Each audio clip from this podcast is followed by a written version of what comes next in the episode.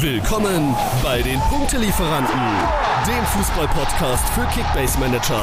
Eure Hosts Melo und Simon liefern euch Reviews, Analysen, Statistiken, Hintergrundinformationen und mehr. Alles, was der Top-Manager von heute braucht. Gänsehaut pur. Sommerpause ist rum. Top motiviert, verdammt nochmal mega hyped auf die neue Bundesliga-Saison mit Werder Bremen, leider ohne meine geliebten Schalker, aber wieder mit Melo und Simon. Oh, ich höre deine Stimme gleich wieder und dann heißt es, oh, diese Stimme, engelsgleich, denke ich mir jedes Mal immer wieder aufs Neue. Simon, happy welcome back zu unserem Nigel, Nigel, Nagelneuen Fußball-Podcast Punktelieferanten. Neues Intro, wie wir es gerade gehört haben, neues Cover, äh, neue Inhalte, neue Ideen. Äh, wir sprühen förmlich vor Kreativität. Denkst du genauso wie ich? Ja, moin Medo. Ja, ich denke absolut genauso wie du. Ähm, mir geht's echt ähnlich. Ich bin mega hyped. Ich freue mich, dass wir jetzt seit etwas längerer Abstinenz endlich wieder pünktlich zur Vorbereitung auf die neue Saison zurück sind und äh, das Ding hier komplett neu aufrollen. Du hast schon erwähnt, neues Intro, neues Logo, also wirklich ähm, alles auf Reset und äh, auf geht's. Also ich kann es kaum erwarten. Ja, die Liga wurde äh, auch auf Reset gesetzt, äh, insbesondere klar, ne, wir sind mitten in der Sommerpause, aber insbesondere, und das ist meine erste Frage an dich, letztendlich, wie fühlst du dich jetzt mit den bisher getätigten Transfers? Und insbesondere eigentlich nicht eher so auf Transfers, sondern eher, wie, wie fühlst du dich mit den Abgängen? Also ich habe so ein bisschen das Gefühl, dass ähm, wir doch schon mehr und intensiver diskutieren mussten in der Vorbereitung, um überhaupt an Themen zu kommen, bei der Qualität, die jetzt die Bundesliga verlassen hat. Was hältst du davon? Die Abgänge, die da sind, das ist ja irre, das wieder aufzufangen. Wir stehen zwar am Anfang der Transferperiode, das Fenster ist gerade geöffnet seit ein paar Tagen, da geht ja noch ein bisschen was, aber gefühlt ist das, was an unfassbar, an wirklich unfassbarer Qualität äh, die Bundesliga verlassen hat, ähm, da das wieder aufzufangen, wird schwierig, oder? Ja, es tut auf jeden Fall weh zu sehen, dass äh, so viele Stars, die uns in den letzten Jahren mächtig Freude bereitet haben, die Liga verlassen haben.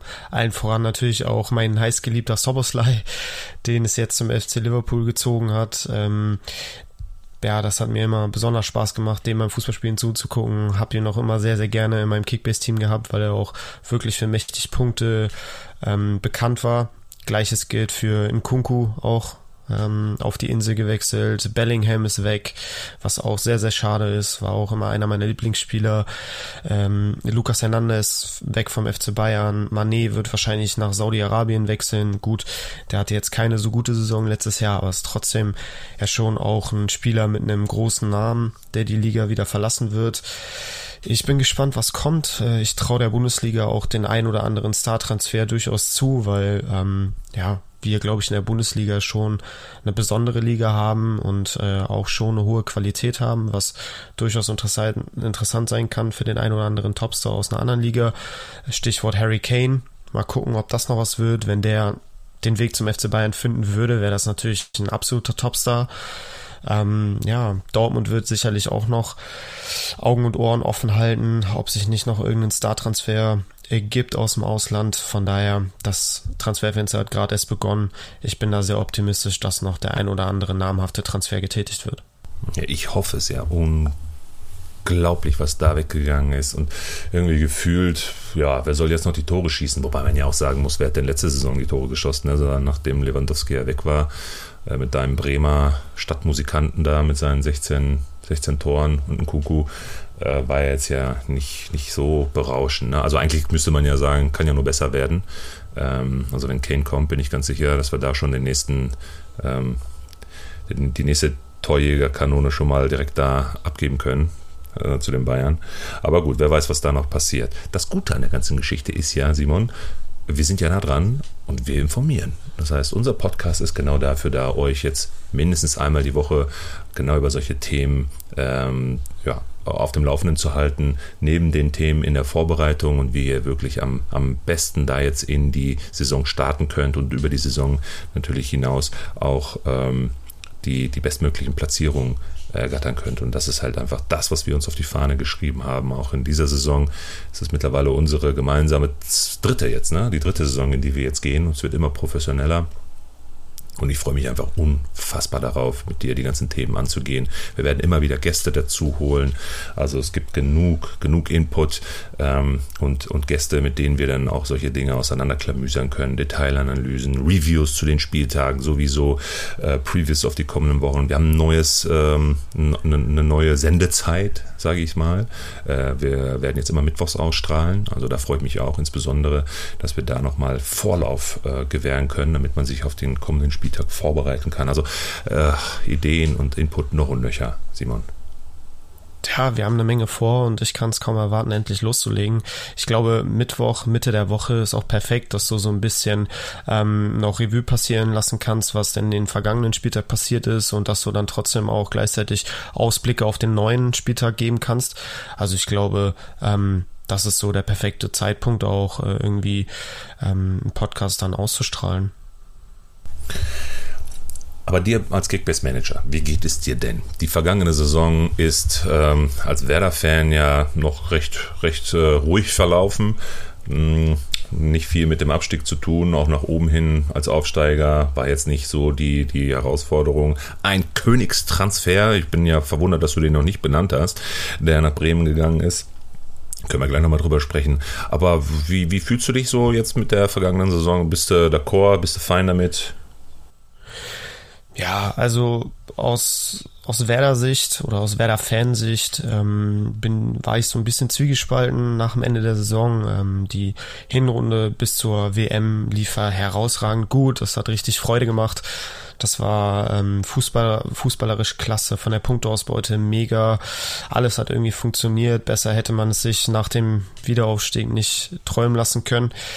Ähm, aber nach der WM wurde halt dann auch umso stärker nachgelassen und es wurde komplizierter. Dann kam die eine oder andere Verletzung auch dazu, die uns so ein bisschen außer Bahn geworfen hat. Ähm, und ja, man muss konstatieren, in der Rückrundentabelle ist Werder nur auf Platz 17, das schwächste Heimteam der Liga gewesen. Ähm, ja, man, man hatte die Saison über nichts mit dem Abstieg zu tun, aufgrund der starken Leistung vor der WM.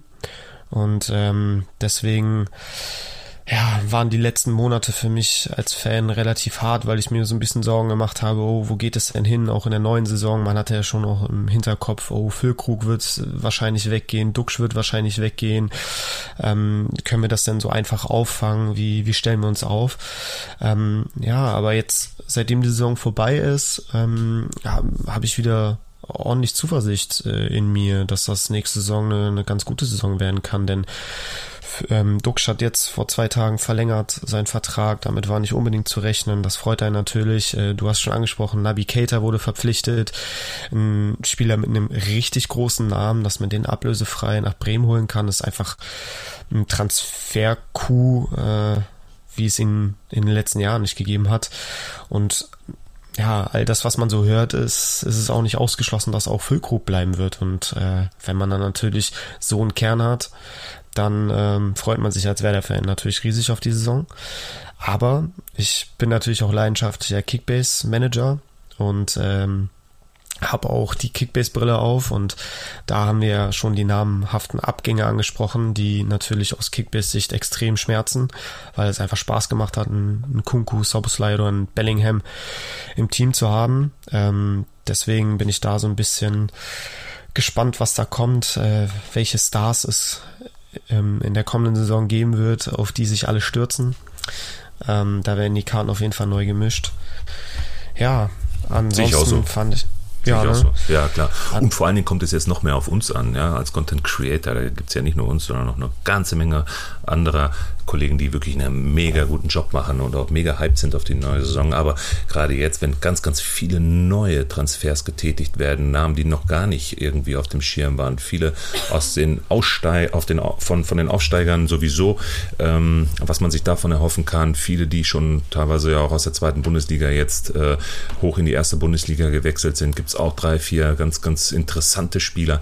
Also solche Themen, da wird es jetzt wirklich auf uns ankommen, da unsere Managerinnen und Mitmanagerinnen und Mitmanager ähm, immer ganz eng äh, an die Hand zu führen, ja, und äh, hoffen, dass ähm, ja dann doch nochmal vielleicht der eine oder andere Kracher äh, in die, den Weg in die Bundesliga findet. Ich glaube, äh, und da bleibe ich bei, äh, dass sie massiv an Qualität verlieren wird diese Saison. Also so viel können wir nicht auffüllen, auf, auffüllen ja, wie es an Qualität äh, verloren hat. Aber umso spannender wird es jetzt. Ich glaube, es wird komplett, die Karten werden neu gemischt aus Kickbase-Manager-Sicht und äh, man kann sich nicht immer nur auf einen Bellingham oder einen Soboslai oder einen Kunku verlassen. Und ähm, jetzt muss man dann doch noch etwas tiefer einsteigen und richtig managen. Das denke ich auch. Ähm, speziell ist in meinen Augen auch der Start in so eine Vorbereitung, ähm, der Start in in sein neues Kickbase-Team besonders wichtig und äh, daran angelehnt habe ich auch äh, prompt gestern in meinem ersten Post zur Vorbereitung auf die neue Saison ähm, mal ein ganz gutes Starterteam zusammengestellt, ähm, wo meiner Meinung nach auch viele Spieler echt noch unterm Radar fliegen, die aber durchaus interessant werden können, ob der namhaften Abgänge, die wir zu verzeichnen haben. Ne? Du hast gerade nochmal hervorgehoben, dass es vielleicht auch in der kommenden Saison eher darauf ankommen wird, ähm, mittelmäßig mittelmäßige Spieler sich ins Team zu holen, äh, die die letzten Jahre vielleicht nicht so eine große Bedeutung hatten in Kickbase, ähm, die aber jetzt dadurch, dass Topstars weggegangen sind, äh, wichtiger werden ähm, fürs Spiel und auch in der reellen Bundesliga. Und ähm, ja, deshalb habe ich hier mal ein ganz gutes Starterteam zusammengebaut mit einem recht günstigen Gesamtmarktwert dass auf jeden Fall auch der ein oder andere Overpay möglich sein wird bei den Spielern. Und äh, ich glaube, da sind viele sehr interessante Spieler dabei. Die sollte man auf jeden Fall auf dem Schirm haben. Ja, siehst du, wir haben sie schon auf dem Schirm. Wir gehen sie jetzt im Detail mal durch und geben dann auch unsere Prediction ab, um jetzt schon mal, viele, viele Ligen sind ja jetzt schon gestartet. Offiziell ging es ja dann auch vorgestern los. Heute ist der 6. Juli, das heißt am 4. Juli hat Kickbase ja auch schon ähm, den Reset getätigt. Ähm, alle neuen Mannschaften inkludiert, die neuen Spieler, die bis dahin waren, sind auch schon zu finden. Die Marktwerte sind aktualisiert. Äh, über das eine oder andere werden wir jetzt gleich sicherlich nochmal diskutieren. Ja, es ist auch wirklich auch so, äh, wie es da aufgestellt ist, was so Marktwerte und Co. angeht, äh, passt das Preis-Leistungs-Verhältnis etc. Im Detail werden wir die nächsten Wochen ja sowieso nochmal alle Mannschaften dann durchanalysieren. Wir werden Gäste dabei haben. Ballorientiert wird uns äh, besuchen. Ähm, wirklich ganz, ganz tolle, ähm, hypte Jungs, die äh, gute Spieleranalysen und Scouting-Berichte zusammenfassen und haben uns da auch nochmal schon mit Vorfeld mit wirklich guten Informationen versorgt. Also ähm, andere Content Creator, die mit in den Podcast kommen, ähm, die wir äh, dann auch zu bestimmten Themen interviewen werden. Also da wird es äh, äh nochmal nicht an Input mangeln und ein paar Episoden, die wir auch sogar doppelt in der, in der Woche ähm, drehen werden. Einfach weil wir einfach so unfassbar viel Input haben, jetzt gerade in der, in der Vorbereitung zur Saison hin. Ähm, ja, von daher, lass uns mal reinstarten und äh, gehen mal deine Top 11 oder Top Starter 11 zum jetzigen Zeitpunkt mal durch. Ähm, Du sagtest, es ist ja schon ein Gesamtmarktwert von knapp über 100 Millionen. Die Frage ist jetzt, mit welchem, ähm, mit welchem Spielmodell startest du? Also habt ihr ein zugelosstes, Team und ein bisschen Budget oder äh, bei Null? Ja, also ähm, in der Liga mit meinen engsten Freunden ähm, handhaben wir das seit zwei Jahren, meine ich jetzt, oder fast, oder drei Jahren schon, weiß ich nicht mehr genau, ähm, so, dass wir die Variante mit äh, den vollen 200 Millionen nehmen ohne Team, ähm, weil wir das einfach am coolsten finden, sich von von der Pike auf ein Team zusammenzubauen, zusammenzustellen, ohne dass man irgendwie ähm, ja, Glück oder Pech hat mit der Teamzulosung. Ähm, das ist irgendwie, ja, aus Managersicht reizt mich das persönlich am meisten oder uns, uns alle in der Liga am meisten, dass man wirklich sich äh, Gedanken machen muss, wie viel Overpay gehe ich denn ein, welchen Topstar, um welchen Topstar baue ich mir mein Team auf. Ähm, genau, deswegen äh, spielen wir die 200 Millionen Variante ohne Team. Aber ich habe extra versucht darauf zu achten bei dem Starterteam, ähm, dass dieses auch möglich sein kann oder sollte mit einem äh, zugelosten Team plus 50 Millionen Transferbudget, ähm, weil ne, bis, bis der erste Spieltag anfängt, ist ja auch ein bisschen Zeit. Das heißt, man kann in der Zwischenzeit auch den ein oder anderen Euro äh, sich ertraden und ähm, Also sowohl ähm, für die Variante 200 Millionen ohne Team als auch für die Variante ähm, Team plus 50 Millionen Transferbudget sollte das Team auf jeden Fall umsetzbar sein. Ähm, und da ist auch mit inbegriffen der ein oder andere Overpay. Also wenn es auf Kante genäht ist, dann bringt es ja auch nichts, weil ähm, für den einen oder anderen Spieler, das werden wir gleich auch diskutieren, ähm, muss man sicherlich die eine oder andere Million auch mehr, mehr zahlen, um den zu bekommen. Ähm, nee, aber da habe ich versucht, aktiv darauf zu achten, dass es für beide Varianten umsetzbar ist. Tipptopp, da steigen wir ein positionsgetreu, ne? Wie immer, hinten im Tor fangen wir an. Du hast dir den Aufsteiger-Torwart gekrallt. Ähm, Schuhen von Darmstadt. 4,3 genau. Millionen wert. Ähm, ich habe mir mal ein paar Stats von ihm angeguckt. Also, wenn der daran anknüpft, was der da in der zweiten Liga alles abgerissen hat, ich glaube, dann könnte das tatsächlich ein richtiger Schnapp werden, ne? Ja, absolut. Also ähm, ich kann mich noch dran erinnern, vor zwei Jahren, als äh, Werder in der zweiten Liga war, ähm, da hat er mich vorm Fernseher echt in den beiden Spielen gegen Bremen zur Verzweiflung gebracht, weil der wirklich äh, eine nach der eine Glanzparade nach der nächsten da irgendwie ausgepackt hat und äh, ja von seinem ganzen Torwartspiel von seiner Attitüde und Art her wirklich ähm, ein Top Top äh, Keeper ist, der ähm, es verdient hat jetzt auch äh, sein Können in der Bundesliga zu zeigen. Ähm, er hat einen Marktwert von 4,3 Millionen. Ähm, ich trotz dessen, dass seit dem letzten Jahr die Keeper ähm, durch die Punkteänderung deutlich an Wert gewonnen haben im Vergleich zu den Vorjahren, äh, bin ich immer noch der Meinung, dass man beim Keeper so günstig wie möglich wegkommen sollte. Ähm, ja, 4,3 Millionen als Startpreis aktuell ist, ist in meinen Augen für einen Stammkeeper nichts. Das kann man auf jeden Fall machen. Hat meiner Meinung nach letzte Saison in der zweiten Liga in Kickbase einen Schnitt von 117 gesammelt, was ja auch echt eine starke Punktausbeute ist. Und in der ersten Liga natürlich wird er das ein oder andere Gegentor mehr schlucken auch, aber er wird auch das ähm, mehr auf den Kasten kriegen und das ein oder andere auch vereiteln. Ähm, von daher glaube ich, dass Schuhen so als Startkeeper eine mega interessante Lösung ist. Ähm, und ich sehe ihn gleichzeitig aber auch nicht nur als Startoption, sondern auch als dauerhafte Lösung die ganze Saison über. Ja, völlig, völlig bei dir. Wenn du mir überlegst, also auch absolut gesetzt. Ne? Er hat äh, in der letzten Saison irgendwie von äh, 32 Spielen 32 gemacht, voll da, keine Verletzungssorgen oder ähnliches. Also ich bin ähm, sehr zuversichtlich und es ist ja auch kein großes Geheimnis, ja, dass man sich dann eher nochmal in Richtung solcher Aufsteiger auch orientieren könnte. Guckt ihr auch den Riemann an damals, als Borum aufgestiegen ist. Genau das gleiche. Zum Schnapperpreis eine bombastische Saison, eine bombastische erste Erstligasaison gespielt. Also ähm, äh, ich würde äh, da mitgehen und den zu 100% empfehlen und sage auch, dass er so um die 80, 90 das wird so ein Schnitt, den er dann haben wird. Also guck dir das mal an. Der hat, ähm, ich schaue mal eben ganz kurz mir seine Leistung gerade an hier. Hm, so, Schuss aufs Tor kassiert 115. Das heißt natürlich auch da, äh, gerade bei den Aufsteigern ganz wichtig, ne, dass wir auch jemanden haben, der auch viele Schüsse parieren muss. Äh, 88 Paraden.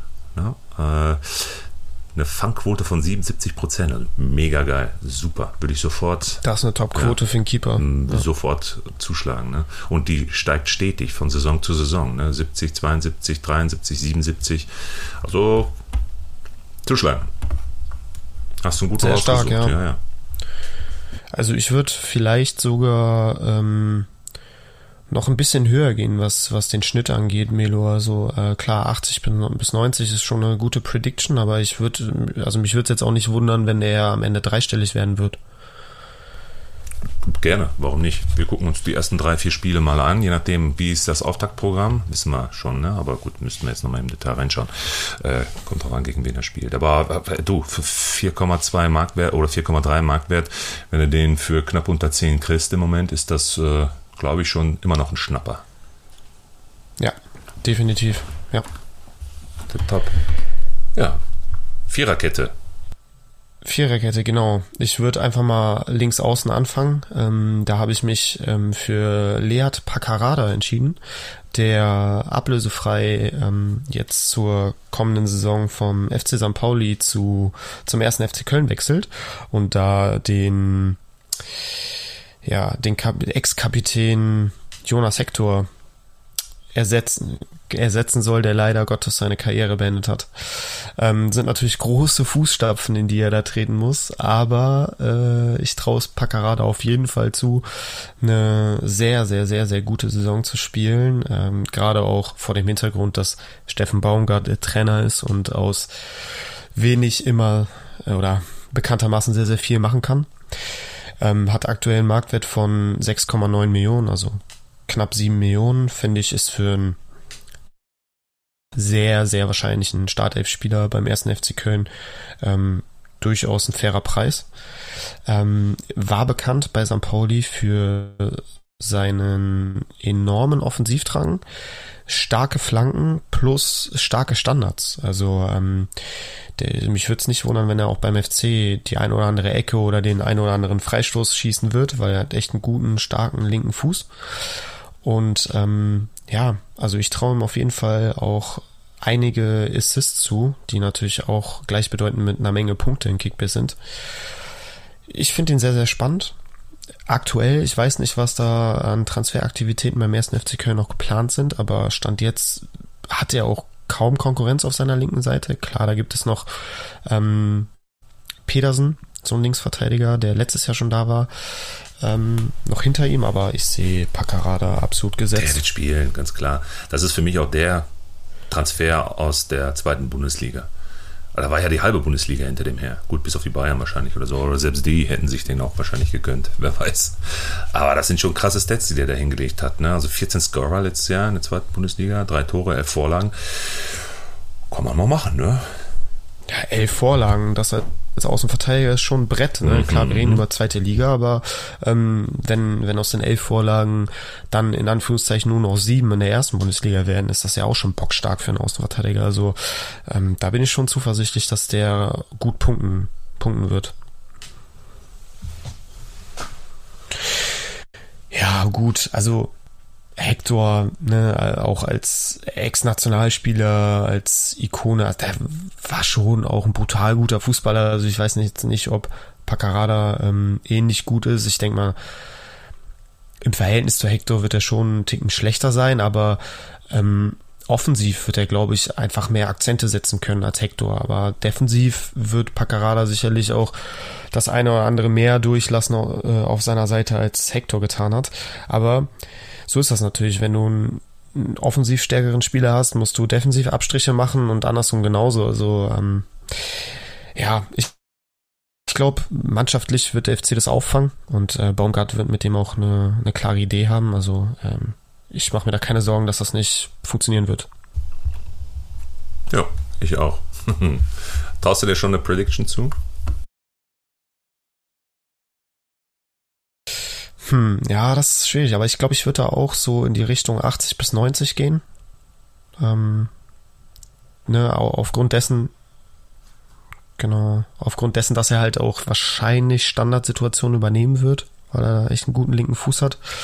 Ähm, ja, muss ja auch irgendwann dann mal der Ball auf den Kopf von irgendeinem Mitspieler ähm, fliegen und dann äh, hat er da seinen Assist und das macht er ganz gute Punkte. Ja, kommt natürlich auch auf die Gesamtleistung des Teams an. Ähm, aber ja, ich denke mal so zwischen 80 und 90 wird es sich schon einpendeln. Okay. Wen willst du als nächstes? Gehst du in die Verteidigung oder willst du den Konterpart auf der anderen Seite? Nö, wir können ruhig äh, in der Innenverteidigung weitermachen mit Moritz Jens. Mm. Da, dazu kannst du natürlich auch eine Menge sagen. Äh, ja, dass es mir in der Seele wehtut, dass er weg ist. Das ist das Einzige. Aber gut, dann da reißt du ja wieder bei mir Wunden auf, ne? Muss man ja auch sagen.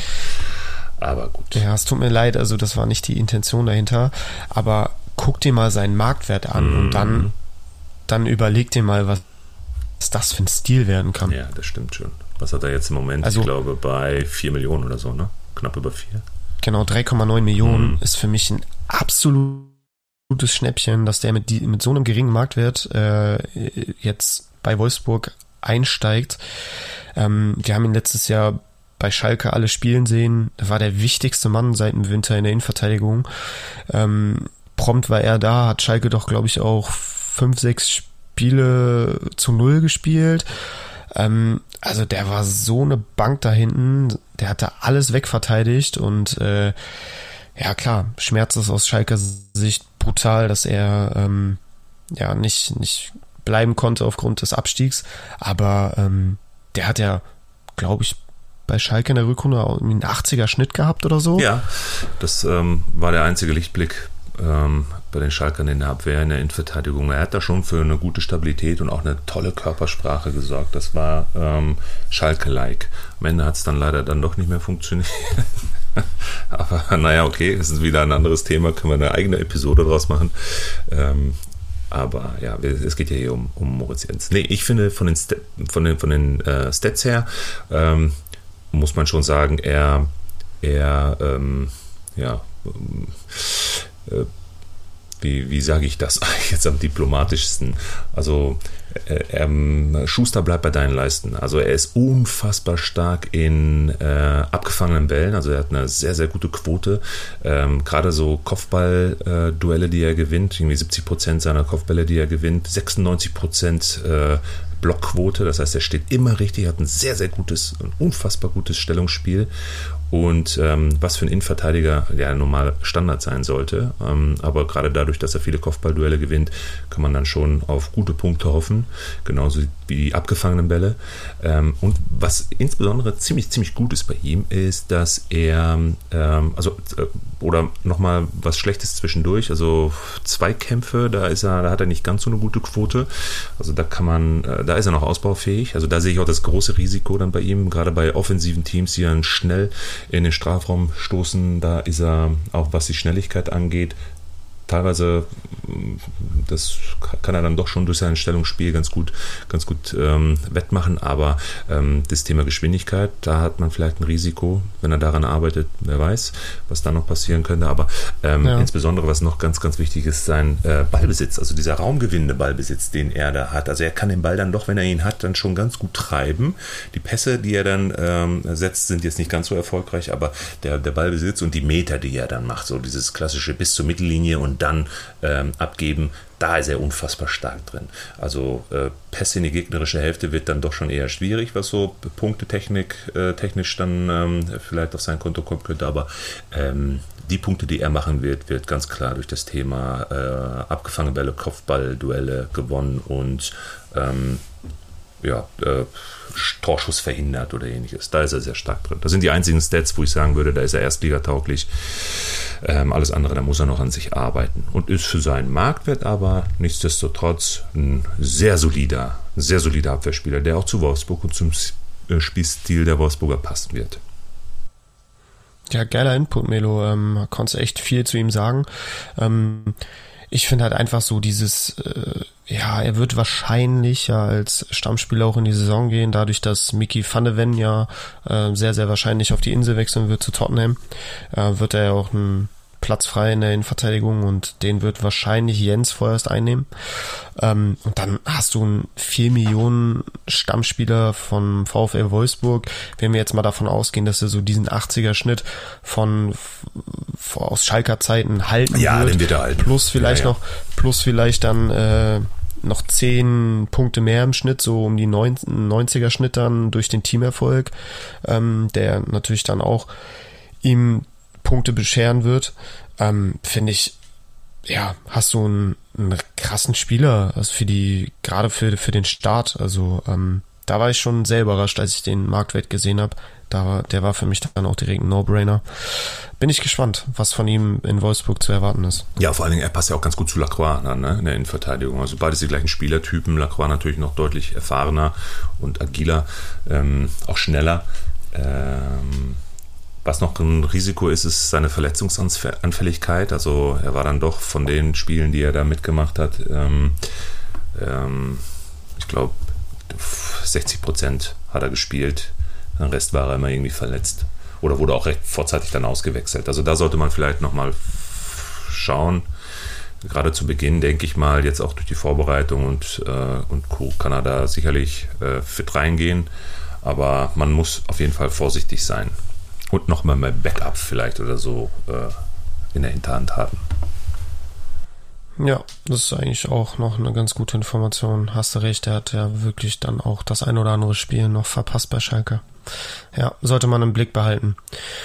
Ähm, neben Jens habe ich mich für Pacho oder Paco entschieden, weiß tatsächlich gar nicht genau, wie der ausgesprochen wird und kann. Wir werden es hören im Laufe der Saison. genau, kann leider Gottes auch gar nicht so viel zu ihm sagen, äh, da ich wenig über ihn weiß. Ähm, ist zu Frankfurt gewechselt und soll da äh, Evan Indika ähm, ersetzen und äh, hat aktuell einen Kickbase-Marktwert von 6,6 Millionen, was sich für mich jetzt preis-leistungstechnisch, wenn man mal davon ausgeht, dass er Start, Startelf-Spieler sein wird, bei Frankfurt in meinen Augen erstmal ganz gut anhört. Also ähm, der wird sicherlich auch seine Punkte dann machen in der Dreierkette. Ähm, jetzt wurde ja gestern noch offiziell, dass äh, Frankfurt sich äh, mit Robin Koch verstärkt von Leeds United und äh, dann so die Dreierkette hinten.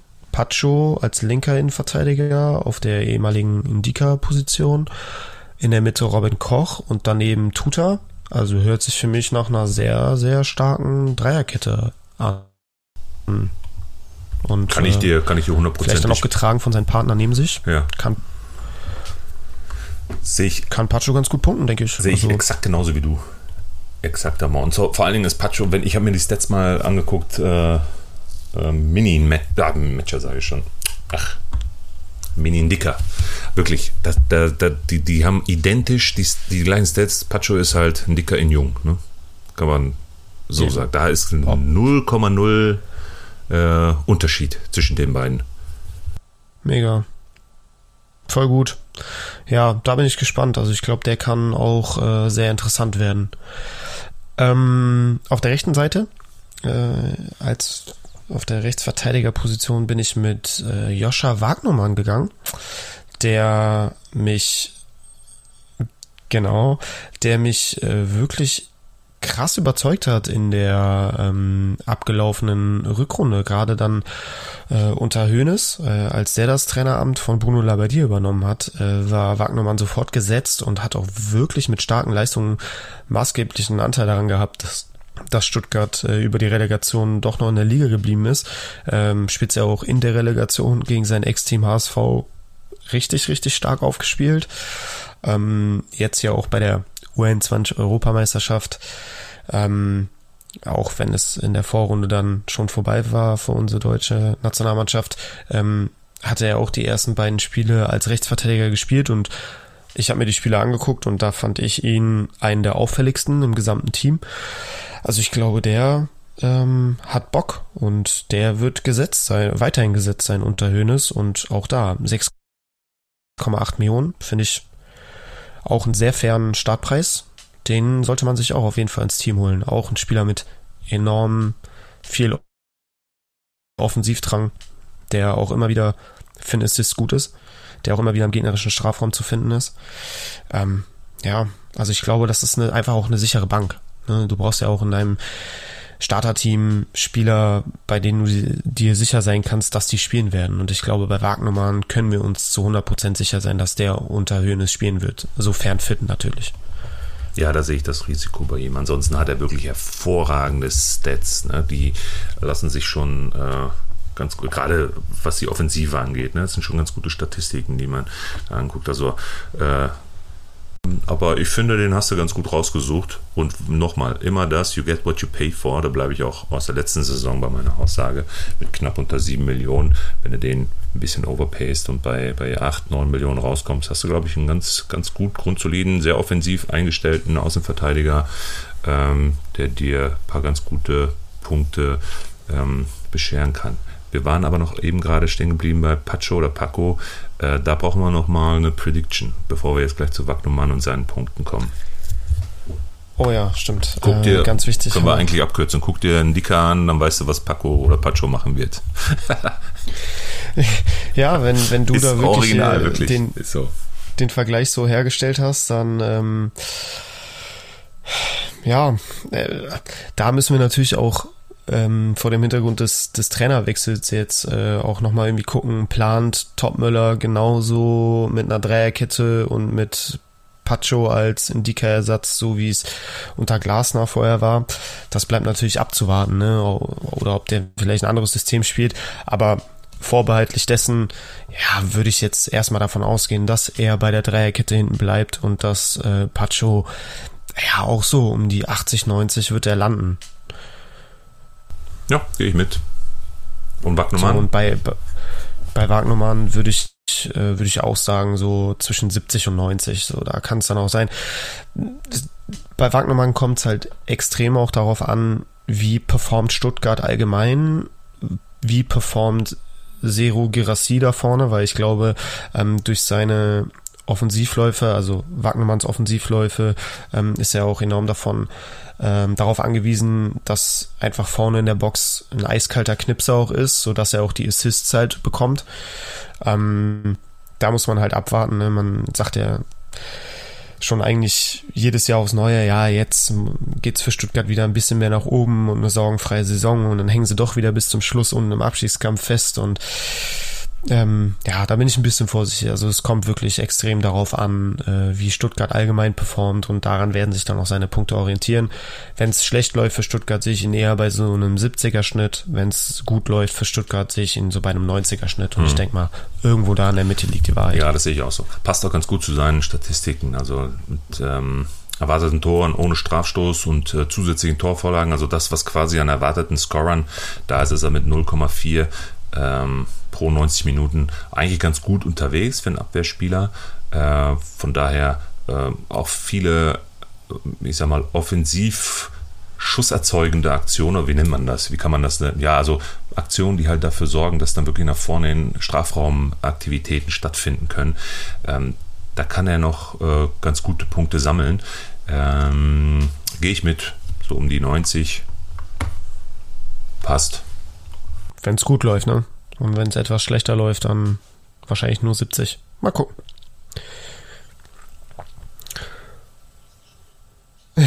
Der nächste Schalke. Ja, ähm, genau, wir kommen ins Mittelfeld. Auf der Sechser-Position habe ich mich für Alex Kral entschieden. Du sagst es, Ex-Schalker. Mit welchem ähm, Unterton? ja, Du interpretierst aber jetzt auch vieles in meine Stimme und meinen Unterton rein, glaube ja, ich. Ja, sorry, ich bin äh, sensibel. Sorry. Ja, ich weiß, ähm, ist jetzt nicht so, als hätte ich dieses Team zusammengebaut und äh, mir nichts dabei gedacht. Also ähm, ich bin schon davon ausgegangen, dass du etwas traurig sein wirst bei Jens und Kr Ja. Aber so ist resilient genug, um da drüber zu stehen.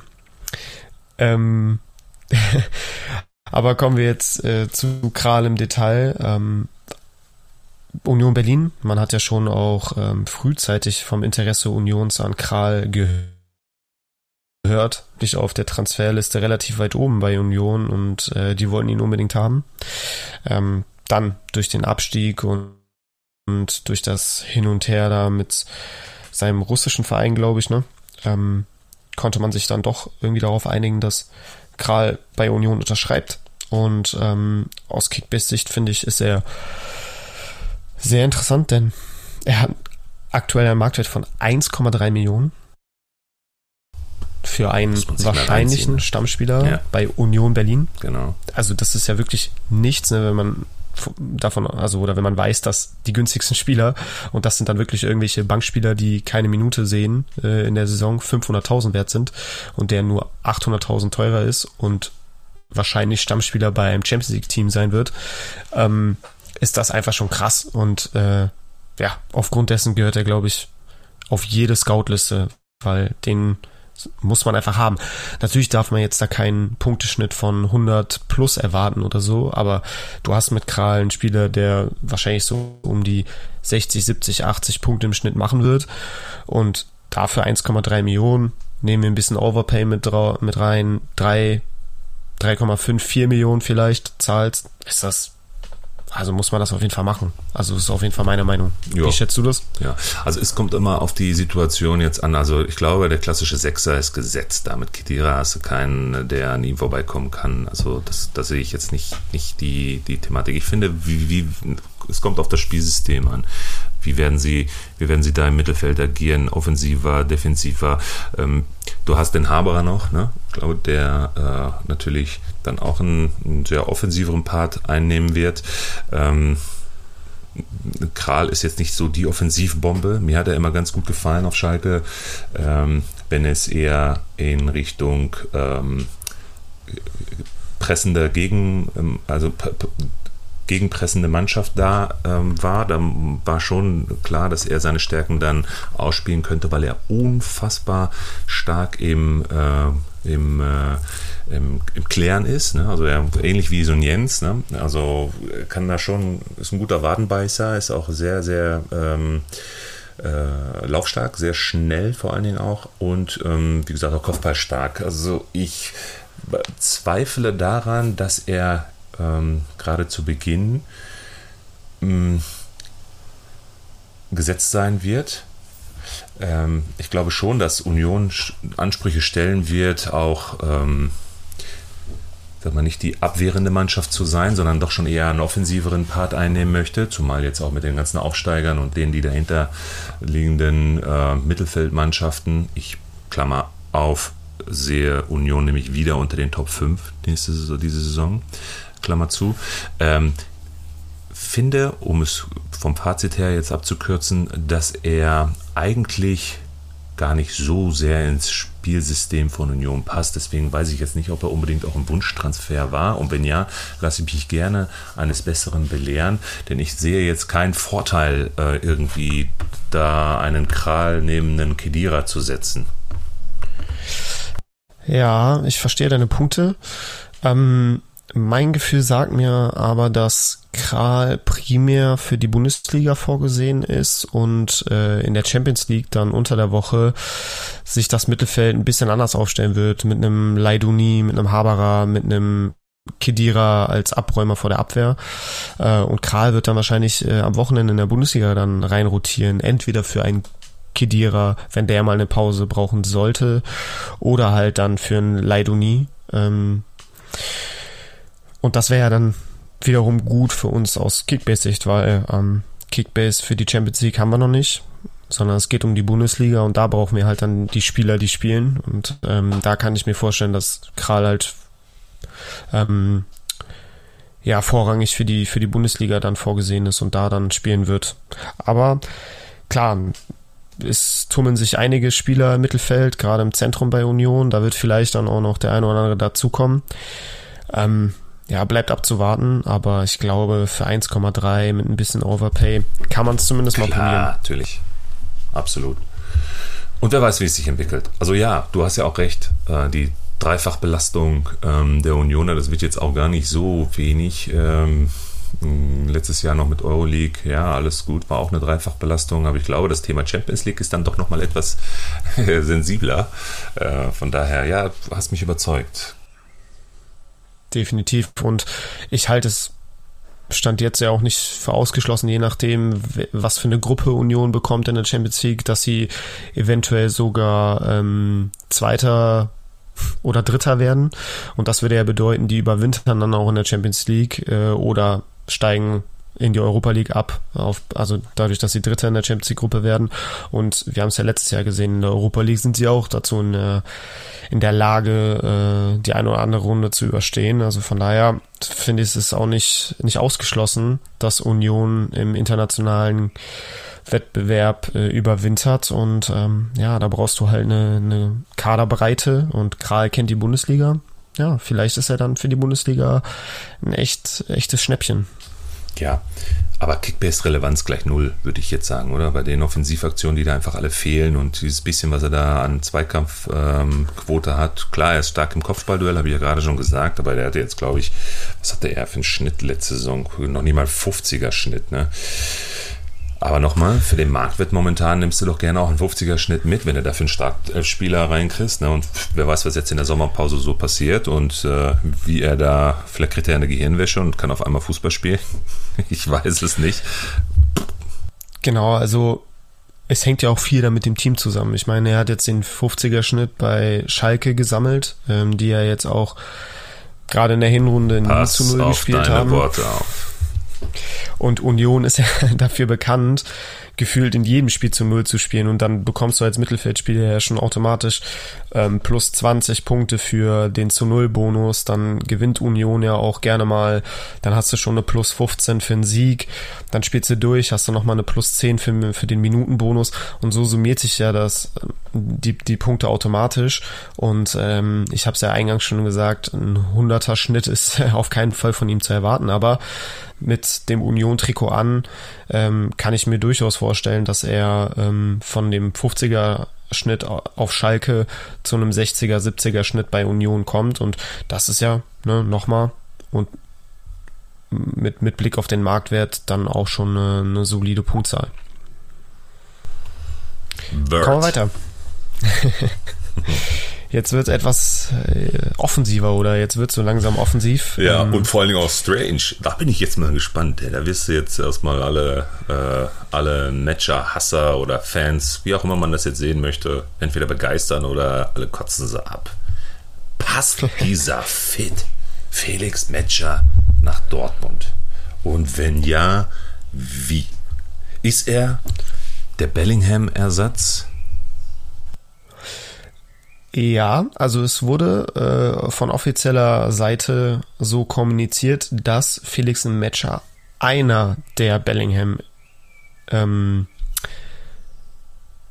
Bellingham Ersatzspieler sein wird. Ähm, und zwar will Dortmund den Bellingham Abgang durch zwei externe Neuverpflichtungen auffangen. Zum einen den etwas offensiveren Part, den Felix Matcher bekleiden wird, also der offensive Bellingham.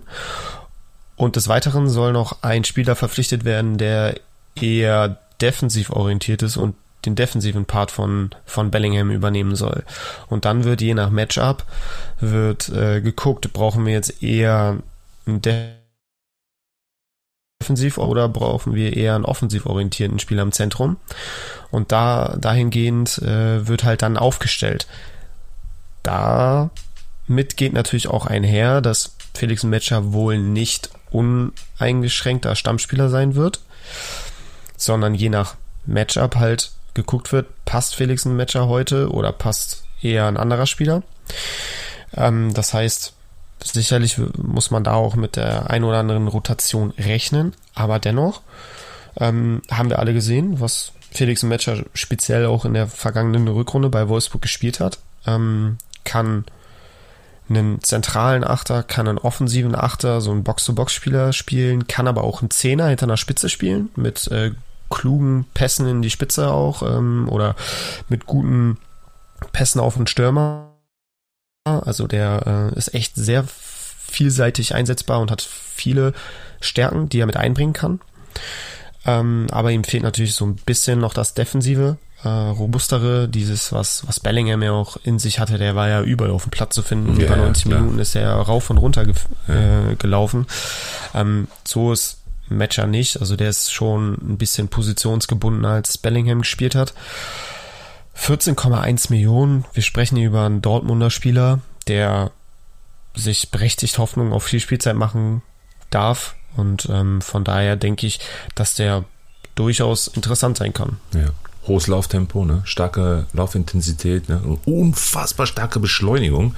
Also der hat einen richtig guten Antritt und ähm, dribbelt auch immer sehr, sehr gerne. Hat, äh, wie du schon sagtest, super beweglich, starke Beweglichkeit, gute Ballkontrolle und sorgt auch für Unterstützung im Spielaufbau hagelt Punkte. Und gerade bei solchen Dortmundern, die halt grundsätzlich halt natürlich ein sehr, sehr offensiv eingestelltes Team sind, bin ich der festen Überzeugung, gerade weil Dortmund immer auf Ballbesitz spielt und einfach einen absolut hohen Fokus ähm, in diese Richtung hat, dass er mit seinem mutigen Passspiel doch dann ganz, ganz äh, gut da reinpasst. Ne? Also er sorgt für Raumgewinn und das sorgt auch für Punkte bei Kickbase. Das ist ja immer wichtig. Und 14 Millionen, alle Dortmund-Fans sind dann wahrscheinlich hype, die die ihn haben wollen, weil ne, für 14 Millionen Dortmunder, ich sag mal, gesetzten Spieler, ja, der mehr Startelf-Einsätze bekommen wird, sicherlich, als dass er auf der Bank sitzt. Und sicherlich gar nicht genau. so verkehrt. Genau, genau, das ist gut zusammengefasst. Er wird sicherlich häufiger starten als nicht starten. Und ähm, von daher sind 14 Millionen, glaube ich, echt ein fairer Preis.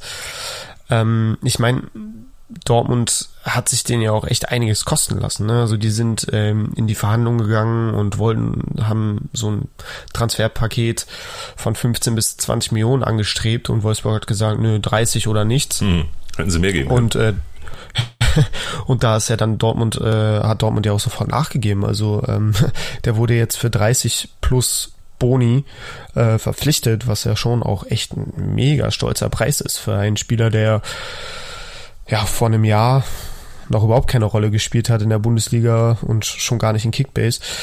Also ähm, die verfolgen mit ihm schon einen konkreten Plan, sonst hätten sie die Summe nicht bezahlt. Ja. Ich habe noch mal eine Frage zu deiner Aussage, dass du ähm, meinst, es gibt noch einen zweiten Transfer, der eher defensiv ähm, den Part dann übernehmen soll. Denn was ich hier gerade sehe, ist, also der gewinnt ja wirklich gerade so im Defensivbereich 75 Prozent seiner Zweikämpfe. Ne? Ähm, der ist ein super Zweikämpfer. Ähm, ich glaube, da geht es tatsächlich ähm, ja eher darum, dass du nochmal so einen absichernderen Spieler hast, ähm, der wirklich eher darauf bedacht ist, äh, bis zur Mittellinie mm, und, okay. äh, ja, ja. und nicht, da, nicht darüber hinaus. Ähm, also das ist so mein Stand, den ich hatte, dass auf jeden Fall noch ein weiterer Mittelfeldspieler verpflichtet werden soll, um die Lücke von Bellingham dann zu äh, ja komplett zu schließen. Cool. Ja. ja. Also teile ich deine Meinung. Ein Fit für Dortmund. Hm, ich sage jetzt mal kein direkter Ersatz für Bellingham, einfach auch vor dem Hintergrund, dass da wahrscheinlich eher zwei Leute kommen sollen. Also ich sag mal so, der offensive Bellingham-Ersatz, ja. Genau, genau, mhm. genau. Cool, alles klar. Das bedeutet, punktemäßig, worauf können wir uns einstellen als Kickbase-Manager? Was meinst du?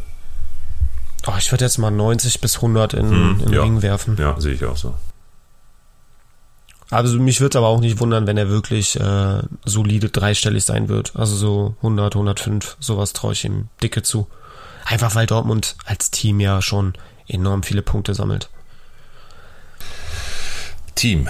Team ist gut. Leipzig. Haben die überhaupt noch ein Team? Die sind ja auseinandergenommen worden. Ja, durch die ganzen Abgänge, die es da jetzt gibt. Also werden die sich, ich sage jetzt mal auch so wie Gladbach, aber da kommen wir ja dann in einer unserer nächsten Episoden dann zu. Da analysieren wir ja die Teams durch.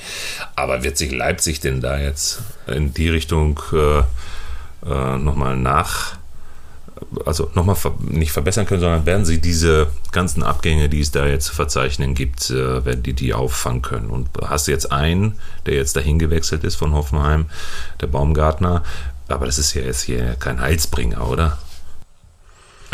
Nee, das nicht, aber ähm, aufgrund der namhaften Abgänge in der Offensive durch Nkunku und Soboslai ähm, werden ja zwangsläufig zwei Plätze frei in der Startelf und äh, solange nichts Größeres passiert, ähm, traue ich Baumgartner schon zu, da auch ähm, die, die Soboslai-Position zu übernehmen. Klar ne, die Qualität, die Soboslai hatte, die hat so kein Zweiter und das heißt, äh, man darf jetzt nicht von Baumgartner erwarten, dass er ähm, ja, punktetechnisch und leistungstechnisch äh, Soboslai eins zu eins ersetzen wird. Aber wir haben gesehen, er war einer der auffälligsten Spieler bei Hoffenheim vergangene Saison, die ja wirklich auch bis zum Schluss da unten im Abschiedskampf hingen. Ähm, ist ein unfassbar interessanter Spieler, der auch äh, vielseitig einsetzbar ist, der in offensiven Achter spielen kann, der über die Außen kommen kann, der vorrangig natürlich ein Zehner ist, ein klassisch, klassischer Zehner, der aber auch ähm, bei Hoffenheim als Sturmspitze gespielt hat, in einem Zweiersturm. Ähm, also von daher wird sich für Baumgartner eine Position finden lassen und äh, ich finde, für einen Marktwert von 12 Millionen finde ich ihn sehr interessant. Wird auch von Liga Insider aktuell als äh, Startelf-Spieler gelistet. Ähm, Leipzig ist immer eine interessante Kickbase-Mannschaft ähm, und ich bin da auch felsenfest von überzeugt, dass Max Eberl ähm, wieder eine extrem schlagwertige Truppe ähm, aufstellen wird, die absolut konkurrenzfähig sein wird. Äh, ja, nicht nur um die Champions League Plätze mitzuspielen, sondern vielleicht auch ganz oben anzugreifen. Ähm, ja, bleibt abzuwarten. Aber ich glaube, Baumgartner wird interessant sein, auch da. Ne? 20 Millionen plus wurden, wurden an Hoffenheim über, überwiesen. Also auch da wollte man ihn gerne haben. Ich glaube schon, dass der, dass der einiges an Punkte bringen kann und auch viel Spielzeit bekommen wird. Mhm. Was ich jetzt gelesen habe gestern ist, dass ähm, Leipzig jetzt Openda gesichert hat. Also soll wohl recht konkret sein, ne? Von aus Belgien, der äh, wurde gespielt. Lenz? Warte. Ja, bei, genau, bei Lens hat er ja, genau. gespielt, genau. Äh, was hältst du von dem? Kennst du den? Und was meinst du? Könnte das was werden nach vorne als ja, Ersatz für Nkunku dann? Oder? Also es ist auch, ähm, so wie ich ihn wahrgenommen habe oder wenn ich ihn habe spielen sehen, was nicht häufig war tatsächlich, ähm, ist das ein Spieler, der einfach unfassbar schnell ist. Also ähm, trickreich, gut im Abschluss, hat viele Tore in Frankreich geschossen für ein Team, was ähm, ja jetzt nicht unbedingt einen großen Namen hat, aber die äh, eine herausragende Arbeit da leisten und auch wirklich viele starke Spieler haben. Ähm, also ich glaube, dass das äh, gut passen wird, ähm, dass du dann vorne so ein Openda hast, der übers Tempo kommt und daneben mit, mit einem Spieler spielst, der vielleicht so ein bisschen mehr über das Spielerische kommt, was äh, Baumgartner sein kann oder der Baumgartner sein kann, so der, der Spielertyp, der ganz gut neben Openda passt. Ähm, also für mich steht jetzt der Openda-Transfer nicht unbedingt in Konkurrenz zur Baumgartner-Verpflichtung. Also ich glaube, die können auch beide problemlos zusammenspielen. Okay. Expected Goal Wert 0,75 ist okay. Ne? Also, wie viele Tore hat er denn geschossen? Warte mal. 21 ich glaub, fucking Tore vier Vorlagen. Das sind 25 Scorer, die der Junge gemacht hat. Stark, ne? Ja. Kaufen. Ist zudem auch extrem jung noch, mhm. ne? Also ähm, hat noch ein großes Entwicklungspotenzial. Was aber vielleicht 23, auch ne? bedeuten ne? kann, dass dass er ähm, so Frankreich ist schon ein anderer Fußball, der da gespielt wird, auch von der Qualität her meiner Meinung nach eine etwas schwächere Liga als die Bundesliga. Also mich würde es jetzt nicht wundern, wenn Openda auch die eine oder andere Woche Eingewöhnungszeit brauchen wird. Ja, also ne, ich glaube nicht, ja. dass der jetzt am ersten Spieltag direkt vier Tore schießt und äh, ja, sondern der wird wahrscheinlich ein bisschen was brauchen. Aber deine große ähm, Liebe Storoslaya hat vor zwei Jahren ja auch etwas länger gebraucht, ne? Und dann ist er eingeschlagen wie eine Bombe. So. Weißt du noch? Ich glaube, das war genau. das Spiel gegen Stuttgart, wo er dann auf einmal drei Buden, vier Buden gemacht hat oder so in, einem Spiel. Also ja, und, geil. Und verrückte Dinger da, so ja, irgendwelche ja. Freistöße aus genau, 30 Metern. Genau. Ja, ja, ja. Ja, cool, dass man nur so am Rande. Also das wird, glaube ich, auch eine ganz, ganz spannende Personalie. Aber dann, wenn es konkret ist, dann können wir gerne auch nochmal darüber sprechen und ihn einmal im Detail durchleuchten. Baumgartner genau. erledigt, Kral haben wir, Metscher haben wir. Gehen wir mal ins offensive Mittelfeld. Du hast, bleiben wir mal bei Leipzig. Du hast den Scheschko noch mit äh, aufgeführt, ne? Genau, der ähm, Transfer wurde ja schon vor, vor einigen Monaten offiziell gemacht, ähm, kommt vom Partnerverein Salzburg nach Leipzig. Äh, da haben ja schon, oder den, den gleichen Weg sind ja schon viele andere Spieler gegangen. Alles Seilschaften. Ähm, ja, das ist da alles äh, eine Vetternwirtschaft, die da getrieben wird. Ne? Ähm, ja, kann man schon dran fühlen, aber ähm, bei vielen hat's enorm gut funktioniert. Upamecano, Soboslai, ähm, hier, wie heißt er? Äh, Cater. Cater ist ja auch von Salzburg zu Leipzig und die haben ja alle bockstark aufgespielt dann bei äh, Leipzig und ja, ich bin gespannt, ob Scheschko sich da einreihen kann in diese namhafte Liste. Aber der hat ordentlich für Furore gesorgt. Ähm, in, in Österreich hat auch in der Champions League ganz gut performt und auf sich aufmerksam machen können.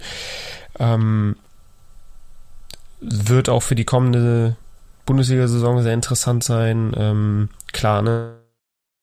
Wir haben jetzt gerade Openda angesprochen, wir haben Baumgartner angesprochen. Und Cesko ist natürlich auch ein Spieler in der Offensive, der da äh, um seinen Platz fighten wird. Ähm, aber ich glaube, der hat das Zeug dazu, sich da auch durchzusetzen. Expected ähm, Goal Wert 1,2. Also da mache ich mir gar keine Sorgen. Der, der, ist, das ist eine Rakete, dieser Typ, ehrlich. Blutjung, ne? 20 Jahre alt, Rechtsfuß. Ja, 16 Tore, 4 Vorlagen. Der wird sich auch ganz gut einreihen da.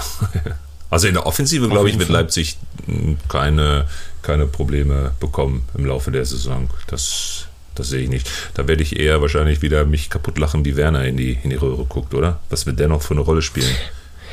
Baumgartner, Sesko, Openda. Also da kommt schon wieder Qualität nach. Ne?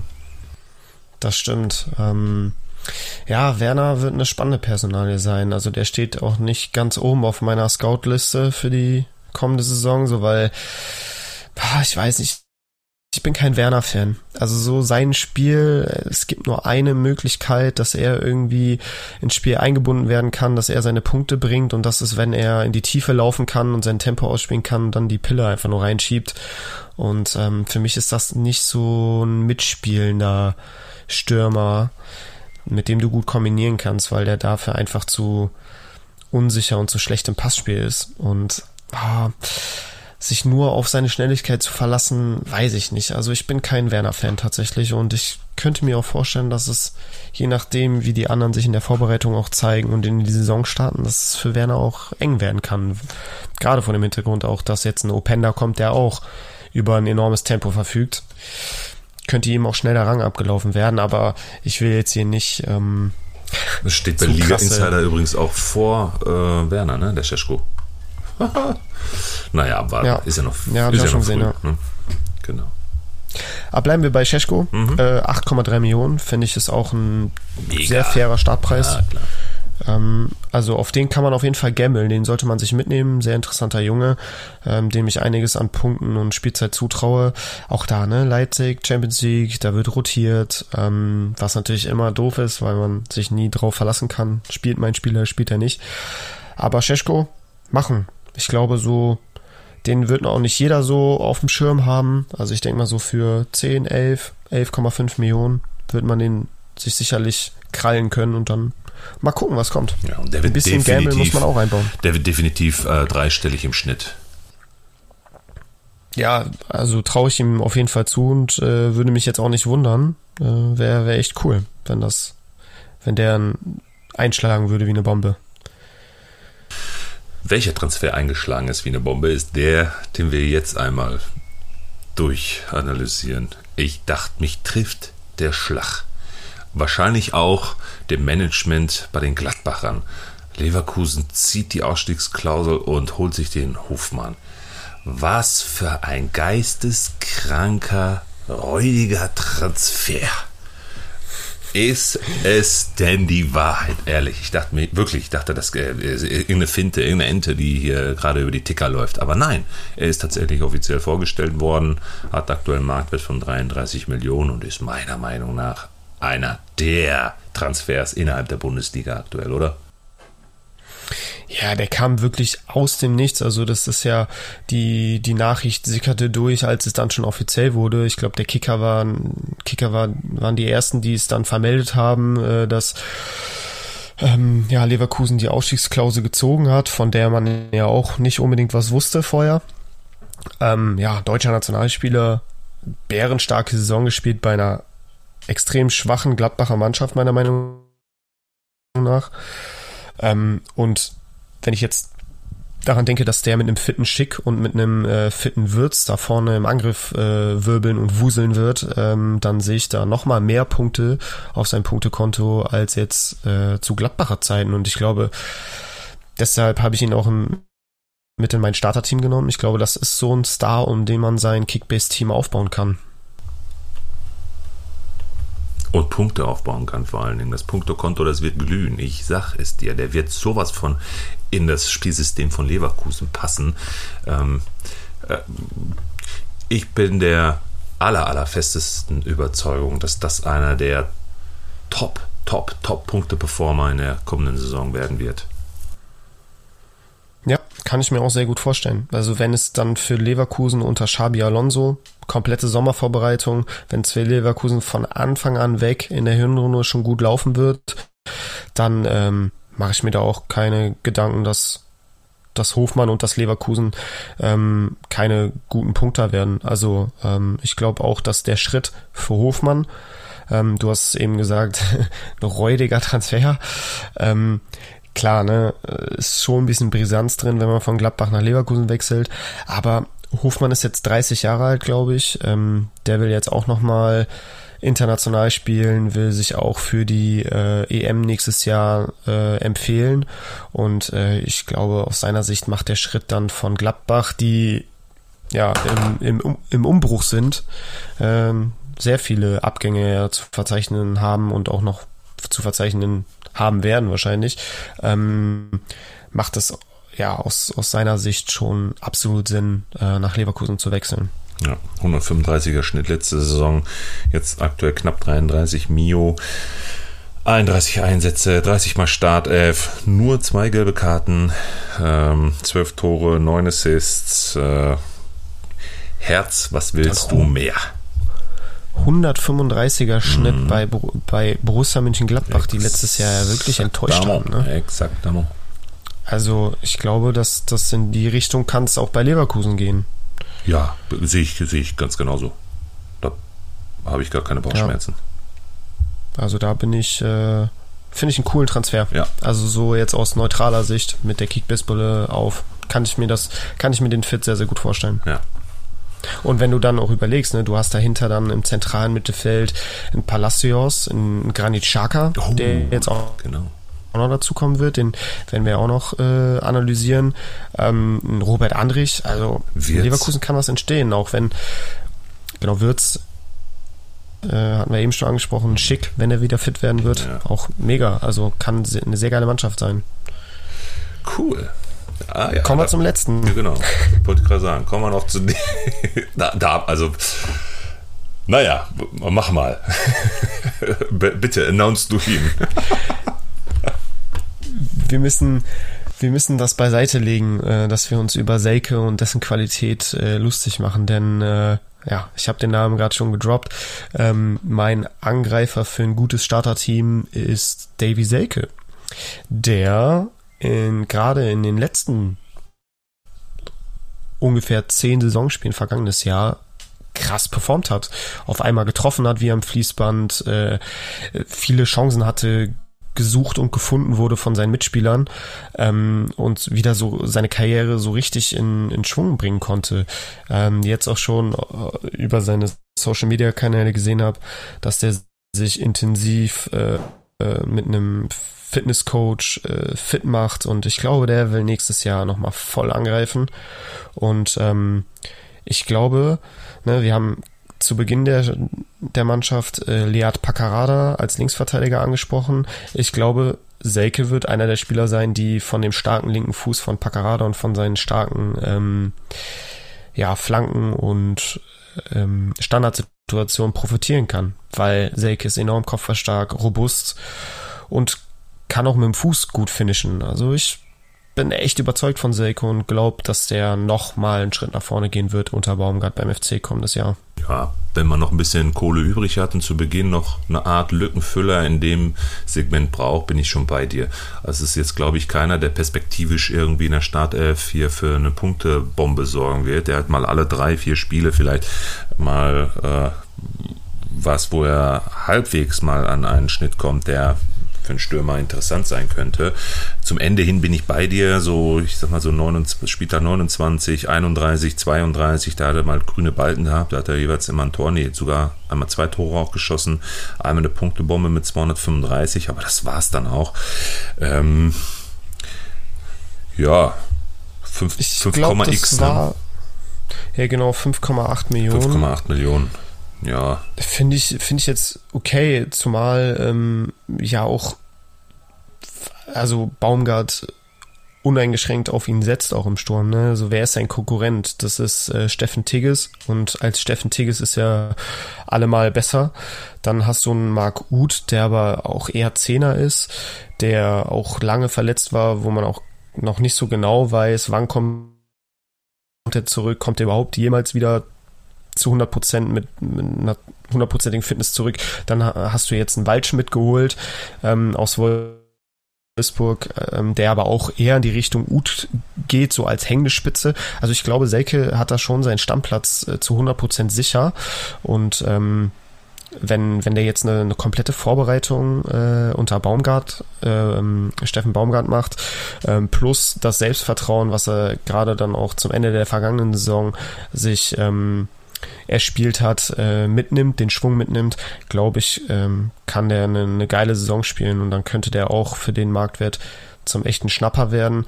Ich sag zweistellige Scoreranzahl auf jeden Fall. Also ich sag so zehn Tore wird er mindestens machen. Zehn Tore, okay. Ja, er hat in der vergangenen ja, ja. Saison, ne, hat er ja schon sechs, glaube ich, sechs oder sieben. Genau. Also so weit ja. davon ist er nicht entfernt. Also das traue ich ihm auf okay. jeden Fall zu. Ja gut, alles klar. Dann mitnehmen, wer es noch braucht. Sechs Tore, ein Assist, ja, ja, könnte passen. Genau. Ähm, das war ja jetzt auch nur ein Starterteam. Ja, ja, ja. Ähm, kurz um es anzuteasern, es werden die kommenden Tage ähm, über Instagram Kickbase-Fanpage für alle, die es hören und mir noch nicht folgen, auf jeden Fall reinfolgen. Und natürlich äh, auch Punktelieferanten auch folgen und gerne auch ein Like dalassen, auch bei den Posts, die wir gemeinsam setzen.